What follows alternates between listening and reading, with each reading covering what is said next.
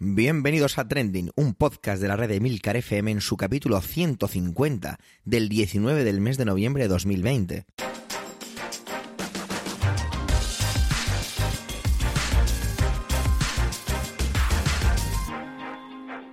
Trending es un podcast sobre lo que pasa, sobre lo que ocurre, sobre las noticias que pueblan las redes sociales. Todo ello con opinión y siempre con ánimo de compartir. Por ello somos varias voces, aunque yo, Javier Soler, haga de presentador. Trending es tu podcast de noticias semanal, Adelante. Bueno, estamos ya 19 de noviembre, el 2020 se acaba, algunos estamos deseando que acabe, otros no tanto, pero yo creo que por mucho que queramos acelerar, no creo que 2021 empiece mucho mejor. Pero bueno, oye, de ilusiones también se vive, o por lo menos se intenta. Normalmente cuando hay temas del espacio, pues me gusta traerlos, ¿no? Siempre, si, soy, si sois oyentes de Trending, pues me habéis escuchado traer varias veces este tipo de temas. Pero claro, es que ahora tenemos a Gerardo Rato en la red, que eso es mucha suerte, y uno se siente un poquito más intimidado. Así que bueno, en lugar de echarle como atrevimiento a hacerla, pues le eché atrevimiento a pedirle que por favor Gerardo preparara una intervención. Y el bueno de Gerardo, a ver, una intervención un poquito doble, tratando dos temas espaciales. Por un lado, lo que tiene que ver con el gran paso hacia adelante por parte de SpaceX de lanzar tripulación al espacio. Y por el otro, pues el pequeño desastre que fue el lanzamiento con el cohete Vega del satélite español Ingenio, pues que se fue todo un poquito al traste. Así que de verdad es una suerte tenerle aquí a Gerardo con nosotros. Así que muchísimas gracias y adelante Gerardo.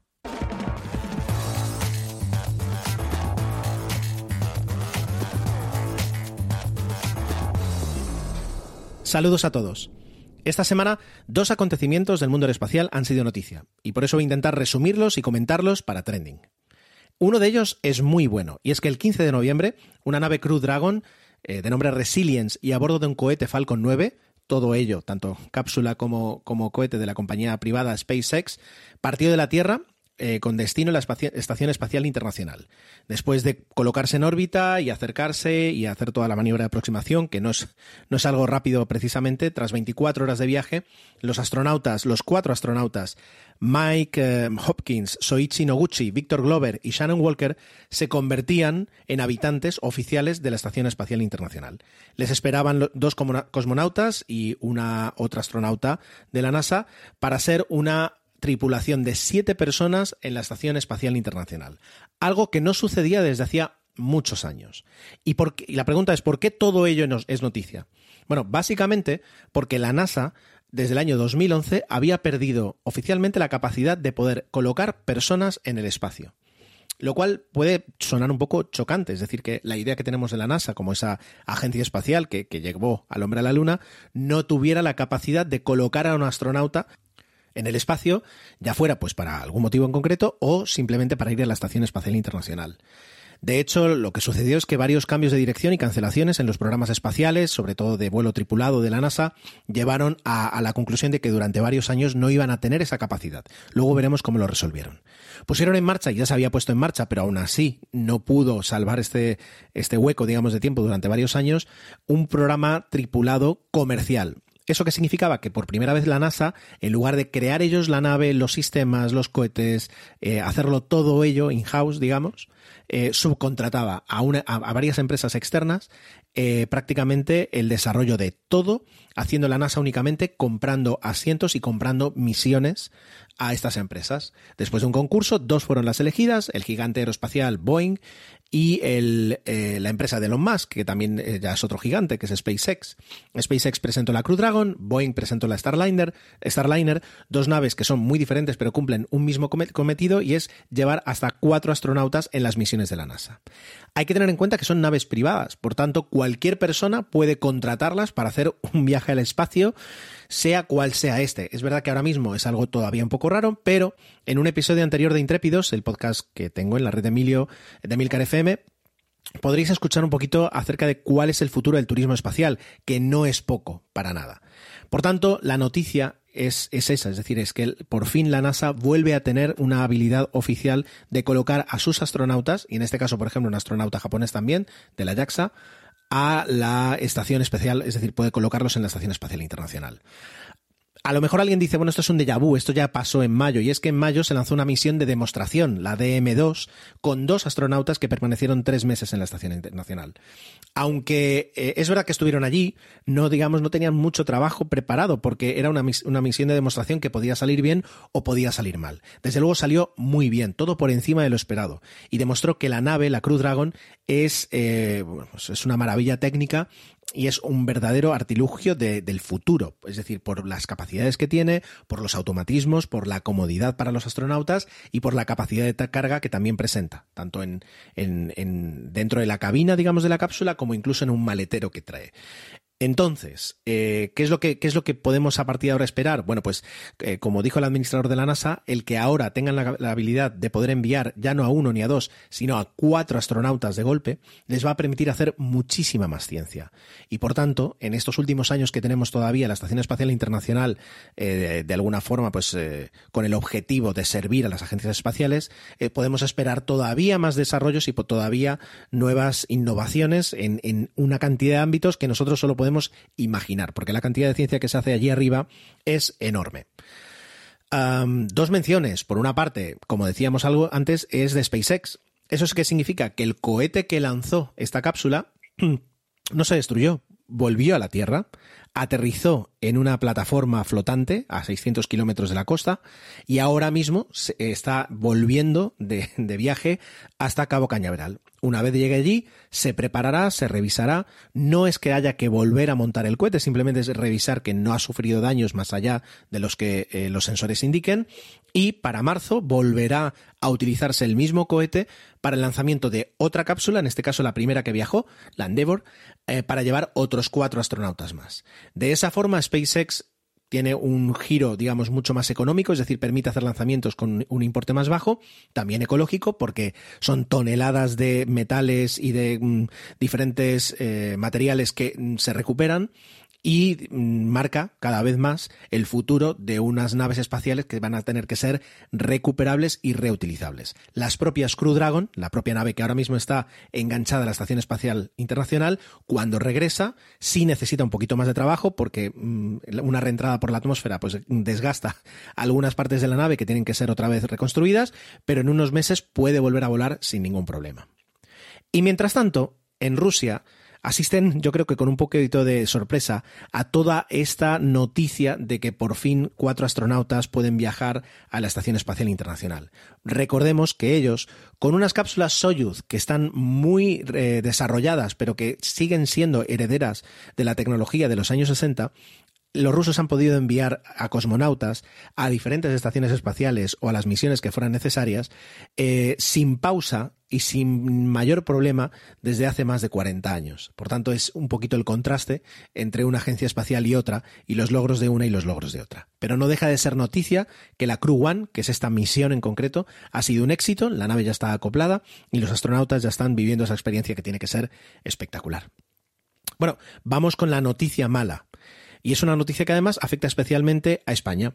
Eh, hace tan solo unos días, un cohete Vega de la Estación Espacial de, perdón, de la Agencia Espacial eh, Europea y de Arianespace despegó desde la Guayana Francesa, desde Kourou, eh, con dos satélites a bordo y con una misión de poner en órbita dos satélites.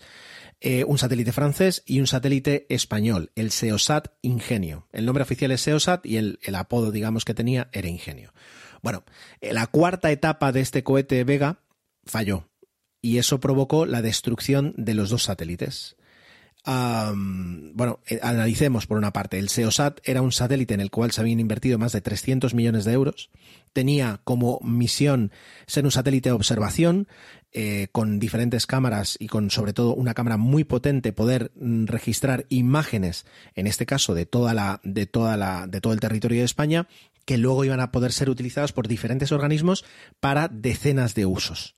Si imaginemos, si para nosotros ya es útil a veces abrir Google Maps y eh, pues averiguar algo y conocer algo o bueno pues aprender algo, imaginemos lo que puede ser para un organismo eh, perdón, estatal poder tener esos datos, eh, esas imágenes tan potentes de primera mano y además no solo una actualización cada X años como puede ser Google Maps, sino una, actualización, no voy a decir diaria, pero una actualización a lo mejor semanal, a lo mejor mensual, puedes ver la evolución de muchísimas cosas con una facilidad tremenda. Todo eso era lo que se había puesto en marcha con SEOSAT, con Ingenio, y se ha perdido.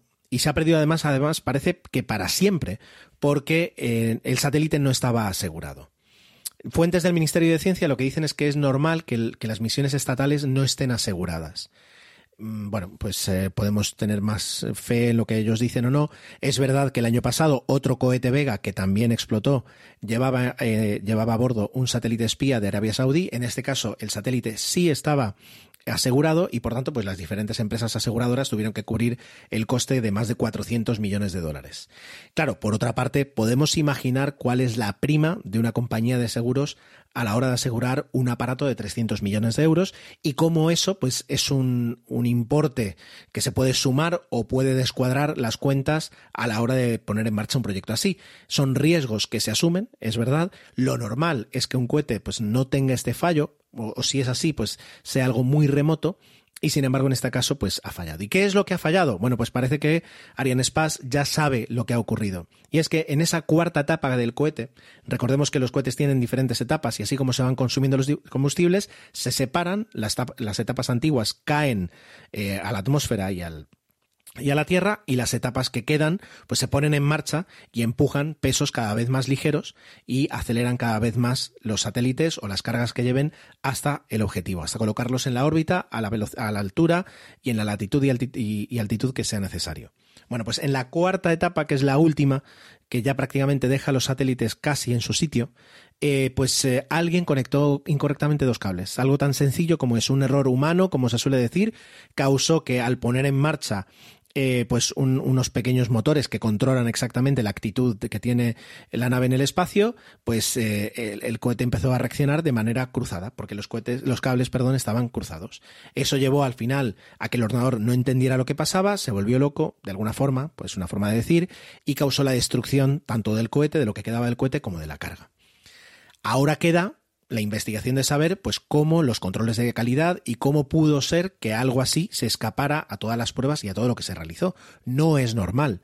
El fallo humano, por supuesto, todas las cosas que suceden en el mundo tienen una causa humana porque de momento nos queda poco, no son las máquinas las que las crean, sino que son personas las que finalmente están detrás de todo lo que se hace.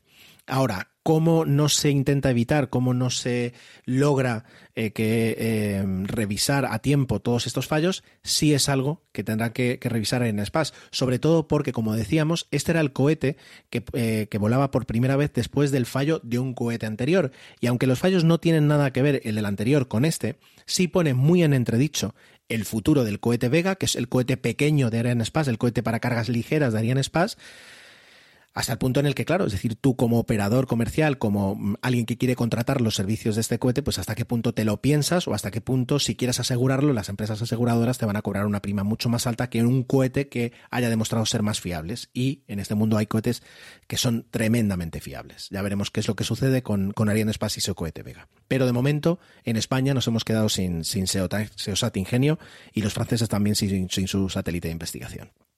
Y esto ha sido todo. Si os gustan estas noticias, os voy a recomendar, en momento de spam, que os suscribáis o que escuchéis mi podcast Intrépidos, de la red de milcar.fm, donde hablamos de tecnología, de aeronáutica y de astronáutica para disfrute mío y espero que también del vuestro. Muchas gracias.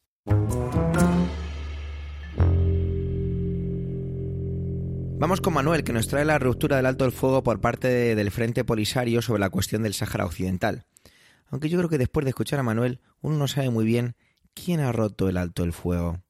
Adelante Manuel.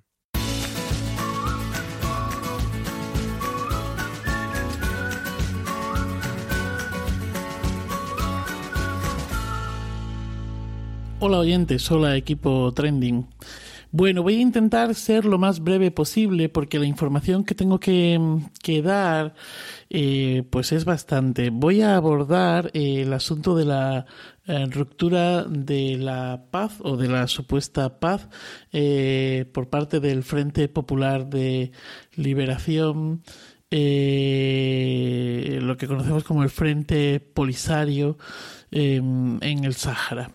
Eh, bueno, vamos a ver. Em, a ver por dónde empezamos. Pues lo primero sería decir que eh, desde 1883 el Sáhara eh, ha sido, el Sáhara Occidental, toda esta zona del Sáhara, ha sido eh, una colonia española. Y de hecho, de hecho eh, la ONU sigue manteniendo esta situación. Es decir, que para la ONU se trata de uno de esos espacios que están todavía por descolonizar. ¿Vale? Bueno. Eh, en 1973 surge este grupo eh, armado, el Frente Polisario, mm, bueno, con la intención de, como estaba ocurriendo o como había ocurrido durante buena parte del siglo XX, especialmente después de la Segunda Guerra Mundial, bueno, pues iniciar un proceso de descolonización. Es un grupo armado, por tanto es una descolonización que mm, se prevé o que se piensa pues eh, desde el conflicto armado, desde el conflicto bélico. ¿Vale? Bien, eh, España bueno, pues se mantiene ahí, pero en, en 1975, dos años después, decide eh, renunciar al Sáhara, decide dejar el Sáhara un poco pues a la buena de Dios. Y es ese momento, eh, concretamente el 6 de noviembre de 1975, eh, el rey Hassan II impulsó la famosa Marcha Verde hacia el Sáhara, en la que, bueno, pues se movieron, se promovió pues que más de 300.000 personas, civiles en su mayoría, pues marchasen hacia el Sáhara y bueno, pues hiciesen una ocupación. Luego lo intentó más adelante con Perejil, no sé si se acuerdan, que también fue una ocupación. Bueno, no me voy a ir por ahí. El caso es que después de aquella mm, operación, España acaba ah, cediendo pues eh, toda la parte norte eh, y centro del Sáhara Occidental y toda la parte del sur se la cede a Mauritania. ¿Vale? Y eh, bueno, pues, eh, pues, pues, pues, la situación quedó ahí.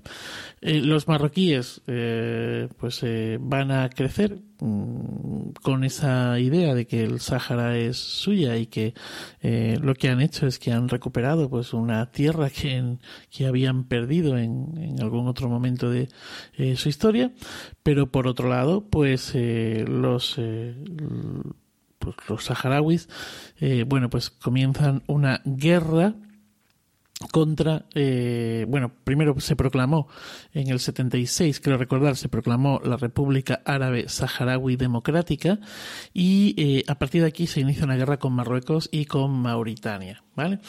El pueblo saharaui contó, el Frente Polisario contó con el apoyo de Argelia, de Cuba y de Sudáfrica, que han sido, bueno, pues sus aliados durante bastante tiempo.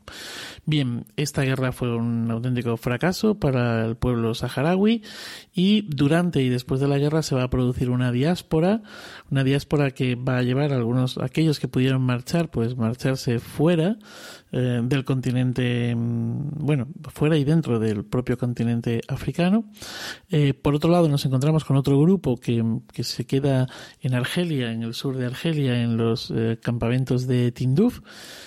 en pleno desierto, ¿vale? Y eh, otros que eh, se quedan justo en la parte eh, sur, oeste, donde además, bueno, pues una vez acabada la guerra, Marruecos va a levantar un muro que va a separar de estos territorios que se conocen como los territorios liberados, ¿no?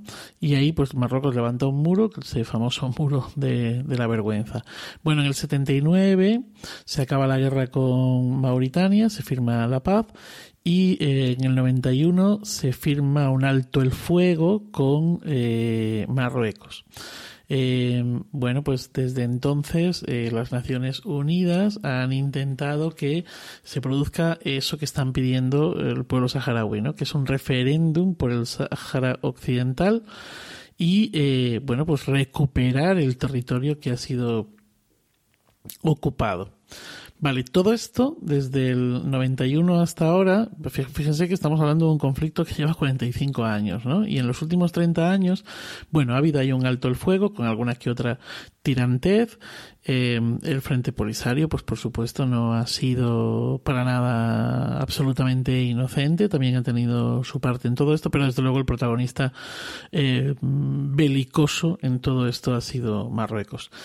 Eh, Marruecos necesita bueno, necesita, sí, necesita el poder pasar mercancías, el poder abrir una ruta directamente con Mauritania y desde Mauritania acceder eh, por vía terrestre con eh, bueno pues con otras partes de eh, continente no y entonces pues lo que había sido una balsa de aceite o más o menos una balsa de aceite hasta este momento se rompe el pasado viernes 13 de noviembre porque semanas antes Marruecos rompe el muro en esa parte sur en la parte en la que mm, bueno pues el Sáhara el pueblo saharaui o el territorio del Sáhara occidental se conecta con, con Mauritania y eh, establece una vía de comunicación ahí. Bueno, el 13 de noviembre hay una, toda una serie de, eh, bueno, se producen una serie de acontecimientos en los que primero hay una ocupación de ese paso, el paso queda cerrado, esa frontera, ese paso fronterizo queda cerrado por eh, civiles saharauis, bloquean la carretera, bueno, el ejército marroquí responde, el gobierno de Marruecos responde enviando al ejército y finalmente acaba interviniendo eh, también el frente polisario. Hubo disparos, eh, mm, realmente tampoco se sabe todavía, o al menos yo no he encontrado los datos, de cuál ha sido la magnitud de ese enfrentamiento. Bueno, sea como sea, eh, a fecha de hoy lo que ha ocurrido es que, bueno, pues debido a ese paso, que es, está el paso de eh, Gergerat, bueno, pues em, el Frente Polisario ha dicho que quedan roto el alto el fuego y ha hecho un llamamiento para que, eh, bueno, pues para, para la guerra, para la guerra. Eh, he estado escuchando estos días y leyendo algunas declaraciones de jóvenes, de aquellos que nacieron precisamente en torno al 90, 91, al principio de la década de los 90, y que han vivido en esos campos de refugiados con la esperanza, con la idea de que en algún momento de sus vidas habría un referéndum. Y bueno, pues es bastante mm, demoledor escucharles que prefieren en estos momentos ir al frente sabiendo que van a luchar contra, o sea, es David contra Goliat totalmente, que es un gigante Marruecos y que tienen todas, absolutamente todas las de perder, pero que prefieren estos y morir luchando por la libertad que eh, seguir viviendo en esa eh, falsa mentira o en esa mentira continua de eh, el referéndum de autodeterminación. La situación está bastante complicada y creo que mm, seguramente vuelva sobre esta cuestión en algún otro momento, porque además aquí España tiene una responsabilidad importante. Nada más, eh, feliz día y feliz vida.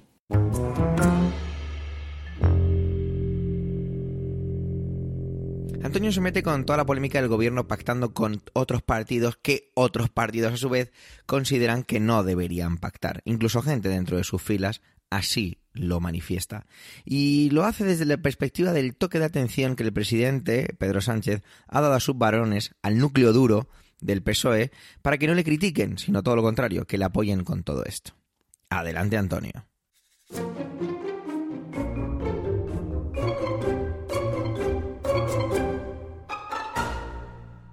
Saludos, soy Antonio Rentero y esta semana en Trending os voy a hablar de quién manda aquí. ¿Eh? ¿Quién manda aquí? Pues eso. Es uno, más de las noticias de esta semana que tiene que ver con el gobierno y que tiene que ver con la negociación de los presupuestos generales del Estado.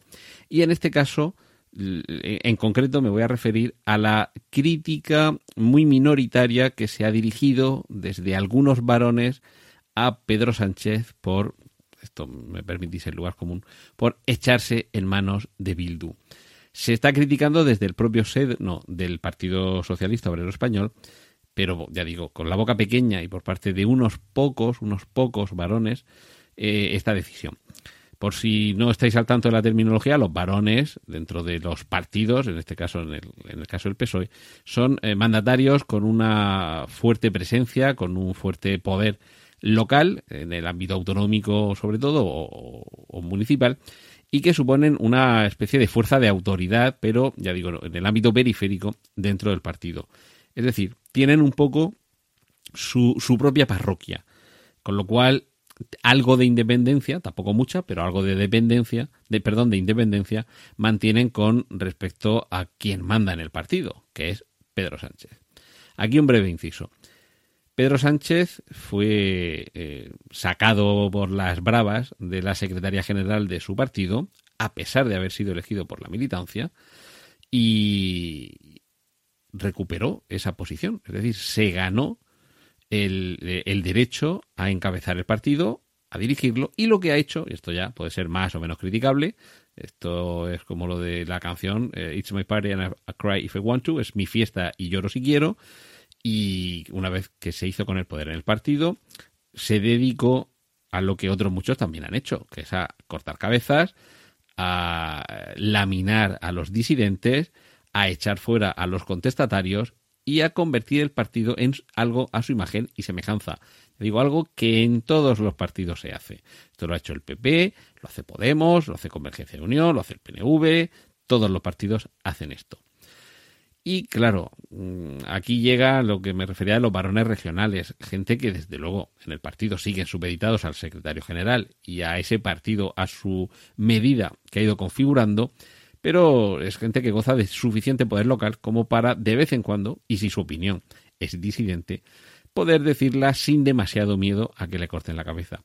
Hasta que tiene reunión con el Comité Federal y Pedro Sánchez te afea la conducta creo que también con, cierta razón, por aquello de los trapos sucios se lavan en casa. Lo que les afeaba, lo que les criticaba a, esas pocas voces discordantes, algunas de las cuales ni siquiera fueron al Comité Federal, les criticaba un poco el contar fuera lo que dentro no, no protestan. Cosa que, por otra parte, me parece bastante razonable no critiques fuera lo que aquí no te has atrevido a, criticar. Es un poco llora como mujer lo que no supiste defender como hombre que le decía a su madre Abu Abdil cuando perdió el reino de Granada. Aquí algo parecido. Hasta ahí se puede entender, es justificable este enfado de Pedro Sánchez. Pero claro, es que lo que se le está criticando, a lo que se está poniendo eh, el dedo como algo que en otros tiempos habría sido impensable en el peso y con otros tiempos a lo mejor me estoy refiriendo al año pasado, no hace 40 años ni 20 años, es a pactar con Bildu. Y digo el año pasado porque el propio Pedro Sánchez no hace muchos meses en alguna entrevista lo decía y lo reiteraba, el no voy a pactar con Bildu, no vamos a pactar con Bildu, no se va a pactar con Bildu y por más veces que lo diga, como otras muchas de sus afirmaciones y promesas, ha caído en saco roto. Y en este caso sí que es cierto que si bien algunas de esas promesas eh, se pilla él solo los dedos, en otras como esta, yo no sé si es consciente Pedro Sánchez de que le pilla los dedos al partido. Y el partido, por mucho que él lo esté haciendo o lo haya hecho ya a su imagen ni semejanza o a su medida, el partido no es él. Esto ya es el síndrome del rey sol, de el Estado soy yo. Y a mí me da la sensación de que hace tiempo ojo, como otros muchos dirigentes, como le pasó a Cenar o a Rajoy o a Pablo Casado en el PP, como le pasa a Pablo Iglesias en Podemos. Vayamos al partido que vayamos, al final también se reduce todo a esto. El líder manda y el líder hace lo que quiere en el partido. El problema es cuando te despegas demasiado de las bases. Y claro, eso es lo que se podría ahora, de hecho muchos lo están haciendo, algunos dirigentes históricos eh, así lo están haciendo, le están criticando a Pedro Sánchez ese pacto con Bildu para que eh, la formación eh, que ha estado siempre vinculada al terrorismo de ETA apoye los presupuestos generales del Estado. De alguna forma se convierta, no vamos a decir en partido de gobierno, pero sí en un partido que apoya al gobierno. Esto es algo que ya digo, el propio Pedro Sánchez había negado que esa posibilidad pudiera darse. Y, sí que es cierto que hay algunos dirigentes históricos que están protestando, algunos, como ya están apartados del poder, todavía tienen más libertad para hacerlo, como puede ser el caso de, Alfonso Guerra, pero hay otros que están callados. Algunos de ellos seguramente por convicción, porque piensen que sea positivo eh, sumar a una fuerza que hace unos años eh, estaba apoyando mm, tiros en la nuca y bombas Lapa y, y ahora aunque tenga sus propios eh, intereses, eh, y además que no se esconden y que lo dicen, en, Batasuna como en ETA siempre han sido muy sinceros y, siempre han ido con la verdad por delante y ahora mismo también lo están diciendo. Vamos a Madrid para acabar con este régimen que para ellos es un régimen opresor y fascista, por supuesto. Pero claro, mm, habrá quien esté de acuerdo en que sea positivo que uno de estos partidos que han estado apoyando la violencia ahora eh, la hayan, eh, o por lo menos la violencia haya cesado y ahora estén integrándose en las formas democráticas, puede tener, desde luego, su vertiente positiva, pero es que habrá otros muchos que no estarán de acuerdo con esta deriva, esta deriva que, por cierto, puede hacer mucho daño al PSOE, pero permanecen en silencio. Permanecen en silencio ¿por qué? Porque será un error, pero es un error de uno de los míos. Y este es el gran mal, no del PSOE, o no solo del PSOE, sino de todos los partidos políticos en España. No tanto de los partidos como de sus votantes, de sus simpatizantes, por supuesto de sus afiliados, que, decir de los miembros del partido. Cualquier cosa que haga mi partido estará bien porque la hace mi partido. Y aquí no se protesta, aquí no se hace autocrítica y vamos para adelante con todo que son los nuestros. Pues ese es el mal, ese es el mal. Pensar que cualquier cosa que haga, entre comillas, mi partido estará bien. Ni siquiera en el fútbol ha pasado esto. Porque yo no soy demasiado futbolero, pero sí que me acuerdo que cuando en el Real Madrid estaba Mourinho, había algunos antimouriñistas acérrimos que hacían una pausa en su pasión porque no querían apoyar las decisiones de ese entrenador. El Real Madrid no dejaba ser el equipo de sus amores, pero se eh, negaban a ser cómplices de lo que consideraban que eran decisiones que perjudicaban al club. Pues incluso en eso, incluso en el fútbol, la pasión hubo un momento en el que cedió su paso a la razón. Y es una lástima que esto en política suceda cada vez menos. Y esta era mi reflexión que quería compartir esta semana con vosotros aquí en Trending. Ahora os dejo que sigáis disfrutando con los contenidos del resto de mis compañeros. Un saludo de Antonio Rentero.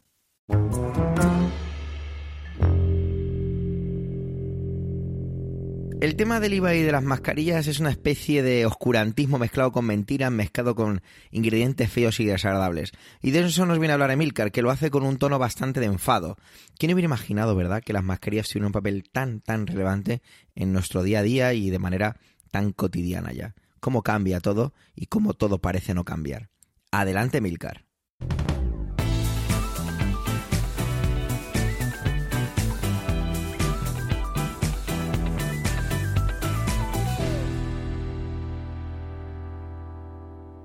Cuando Javier Soler me preguntó esta semana eh, de qué iba a hablar, en, cuál era mi tema, mi tema para este trending, eh, le dije textualmente las mentiras del gobierno respecto al IVA de las mascarillas.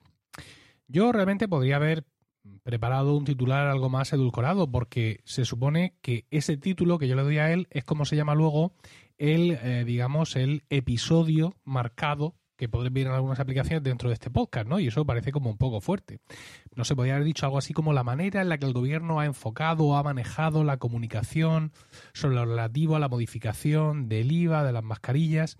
Pero es que el título mío, el que he puesto, Las mentiras del gobierno, es mucho más exacto porque es lo que ha pasado. Empezó el gobierno diciendo que, bueno, eh, que no se puede bajar el IVA de las mascarillas porque eh, el IVA de ese tipo de productos viene marcado por las directrices de la Unión Europea, etcétera, etcétera.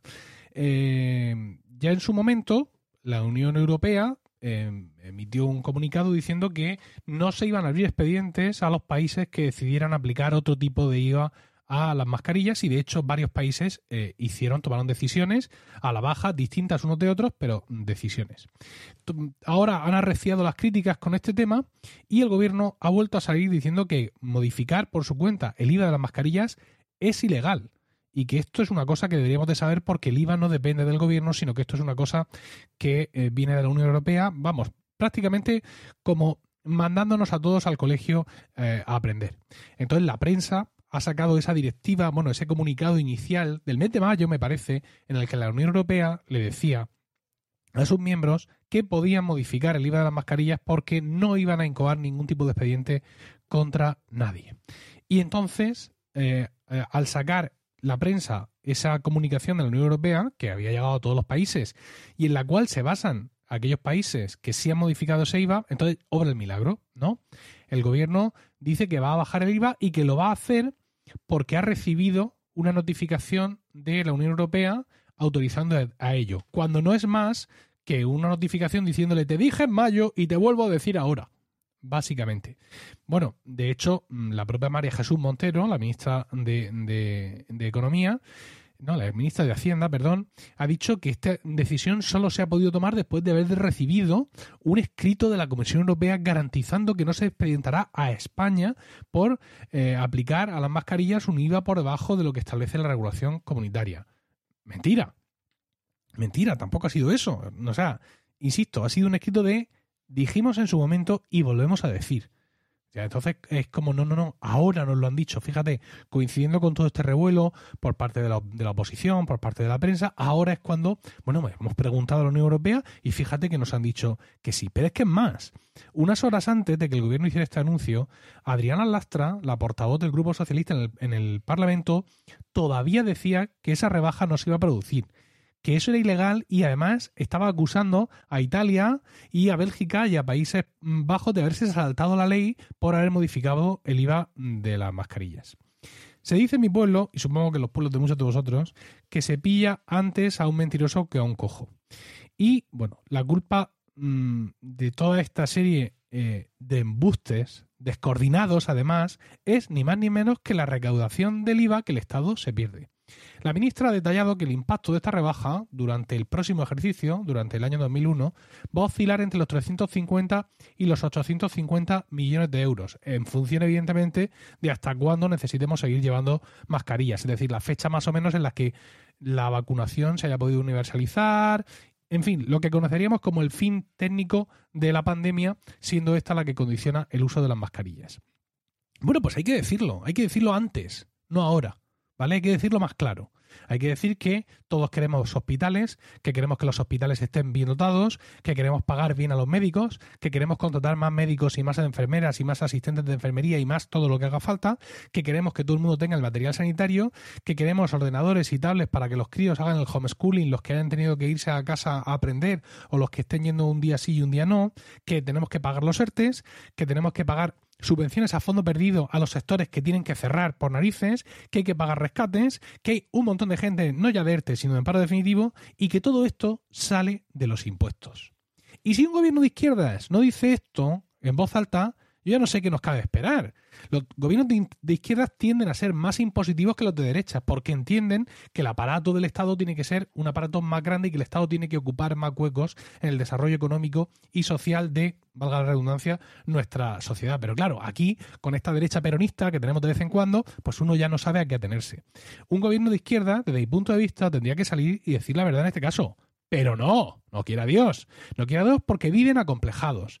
Porque saben que hay una, masa de clase media-baja cuyo voto se mueve para un lado o para otro y que es muy sensible al tema de los impuestos y que con discursos sencillos y simplistas de vamos a bajar los impuestos se pierden elecciones. ¿Por qué es así? Porque este electorado de este país bendito en el que vivimos, en España, en el que vivo yo, es así. Bajaremos los impuestos a las clases medias aplausos, chirín, chirín, melodía, ¿vale? Así funciona la cosa. Y luego llega ese partido, no baja los impuestos como nunca hace, como nunca hace, salvo algunos impuestos muy concretos, todo también, digamos, muy de cara a la galería. ¿Y cuál es la reacción del electorado entonces? ¿Castiga a ese partido al cual ha upado al poder gracias a la promesa de una bajada de impuestos? No, no. Entonces se encogen de hombros y dicen, bueno, son todos iguales.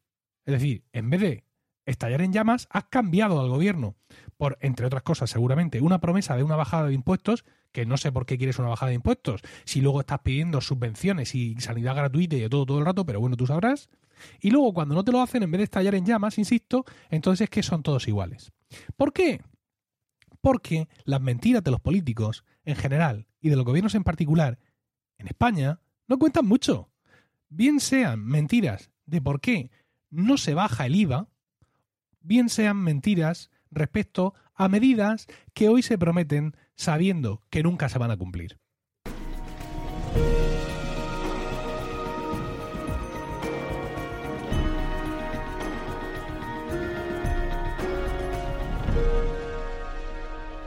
Me meto en Twitter y empiezo a encontrar cosas bastante curiosas. Entre ellas un hashtag. Un hashtag que está siendo trending topic en ese momento, y hablo de ayer, miércoles por la tarde, y es hashtags nos roba la Guardia Civil. Enseguida no entendía muy bien si es que, eh, de hecho, a posteriori fue casi peor. Veo que el hashtag es nos roba la Guardia Civil y pensaba que es que había habido como algún tipo de de problema y que la Guardia Civil había, se había visto involucrado en un acto de, pues eso, de robo. Pero no, resulta que va detrás de esto la Asociación Unificada de Guardias Civiles en la que se está denunciando una falta de equiparación salarial. Entonces me pongo a leer tweets, me pongo a leer tweets sobre el tema y me doy cuenta de que hay una gran brecha salarial entre lo que denuncia la AUG la AUGC, perdón, la Asociación Unificada de Guardias Civiles, y es que parece que los altos mandos se llevan una serie de preventas o valores económicos por trabajar ciertas cosas que realmente no hacen, como por ejemplo la peligrosidad o las noches, mientras que el resto del cuerpo sí. Hay tweets bastante hay tweets, perdón, bastante contundentes, como por ejemplo leía que hay una que este año podría pasar a la historia como en el que el gobierno más ha distanciado a la policía y la Guardia Civil, o que para equiparar esa, ese valor salarial un guardia civil tendría que trabajar 300 horas más que un policía nacional. Y la verdad es que esto me parecía cada vez más y más interesante.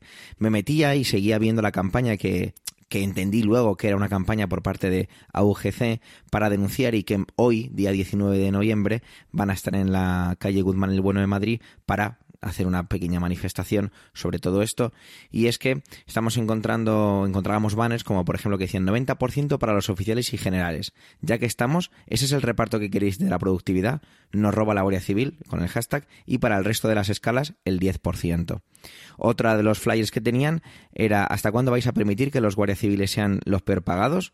volvemos a las calles otro que tengo por aquí, desde una mesa. Todo se ve muy bien tras la mesa, pero quien está, pero quien está en la calle sufriendo temporales, cambios de turnos o el enfrentamiento con el delincuente no recibe una productividad acorde a su sacrificio. Y ya con otro más, Dice, volvemos a las calles, hashtag nos roba la Guardia Civil. Si no están dispuestos a escuchar a los guardias civiles, no nos quedará más remedio que ser escuchado por las calles. Porque resulta, y aquí es donde me pareció muy curioso, me fui a buscar en los medios de comunicación y no encontré apenas nada. Bueno, apenas no, no encontré nada. Me fui a la web de la AUGCC, perdón, AUGC, y todo esto tiene que ver con un borrador que quiere sacar adelante. Se pedía a la directora de la Guardia Civil, María Gómez, pues que compareciera a la Cámara Alta para explicar el borrador de productividad a las asociaciones profesionales, en el que vuelven a primar los intereses del generalato, utiliza esta expresión, por encima del reconocimiento del trabajo de guardias civiles. Bueno, todo esto parece una cosa bastante interesante y es que la AUGC quería plantear una serie de preguntas y leo textualmente. ¿Cree la directora general de la Guardia Civil que los cambios introducidos en la Orden General de Incentivos al Rendimiento del Personal de Guardia Civil sin previo debate y consenso con las asociaciones avanzan en la línea de equiparación prometida por el ministro del Interior o suponen un retroceso especialmente para aquellos que prestan servicios en el régimen general, es decir, quienes prestan servicios operativos? Una pregunta muy larga y muy compleja, pero al mismo tiempo muy directa. Y otra pregunta que plantean es ¿a qué se deben los cambios introducidos en esta orden, en esta nueva orden general con respecto a los acuerdos de equiparación salarial firmados en el año 2018 por el Ministerio del Interior? Parece ser que la OGC está bastante enfadada y lleva con esta campaña durante bastante tiempo. He visto en su página web que ya empezaron el 5 de noviembre y que también fueron trending topic en aquel momento, aunque en ese caso me lo salté y no lo pude ver, o no, o simplemente me lo salté. Y parece ser que hay una cada vez brecha más grande entre la equiparación salarial. Esa es su denuncia. Es curioso cómo lo mismo, he intentado buscar más información en los propios medios de comunicación y no, y no he encontrado demasiado. La OGC también denuncia que el compromiso de la directora de la Guardia Civil era que fuera una equiparación salarial real, pero que luego no se ha llevado a la práctica de una manera más real todo esto. Me llama la atención, ¿no? Me suscita mucha curiosidad cómo casos como la Guardia Civil, que, creo que es uno de esos cuerpos de, de, España como muy particular, porque tiene, y aquí hablo sin conocimiento de causa, pero por lo que uno percibe, y he tenido contacto con, con guardias civiles y conozco conozco a alguno, que tiene una jerarquización, una manera de actuar muy ligada o muy vinculada a cómo funciona y haciendo un símil, y estoy siendo muy prudente en mis argumentaciones, a cómo lo hace el ejército, ¿no? Entonces tiene que ser muy complicado eh, poder quejarte o poder reclamar ciertas cosas.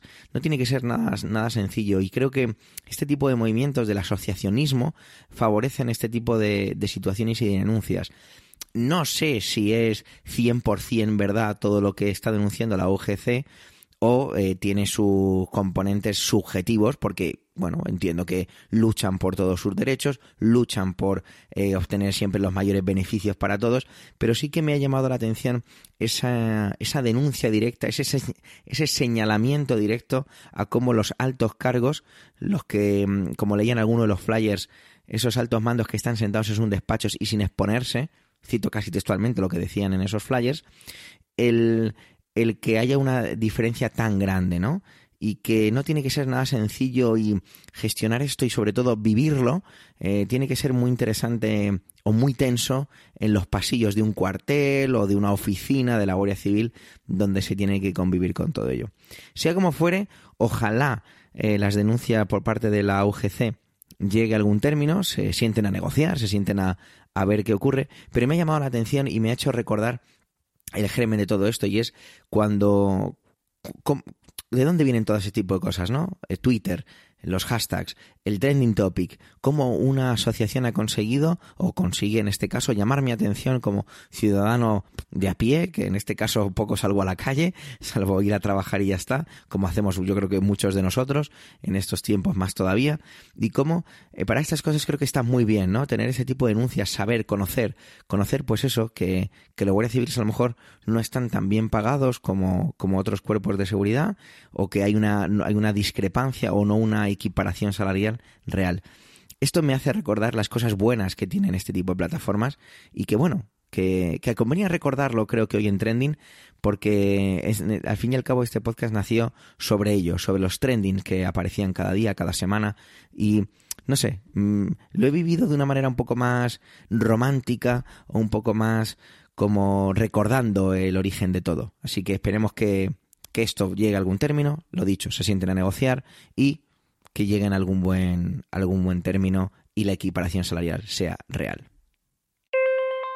Gracias por vuestro tiempo, gracias por querer escucharnos en este capítulo centésimo quincuagésimo. Hemos llegado al 150. Los comentarios siempre nos aportan enriquecimiento. No dudéis en dejarlos en emilcar.fm barra trending. Un saludo y hasta la semana que viene.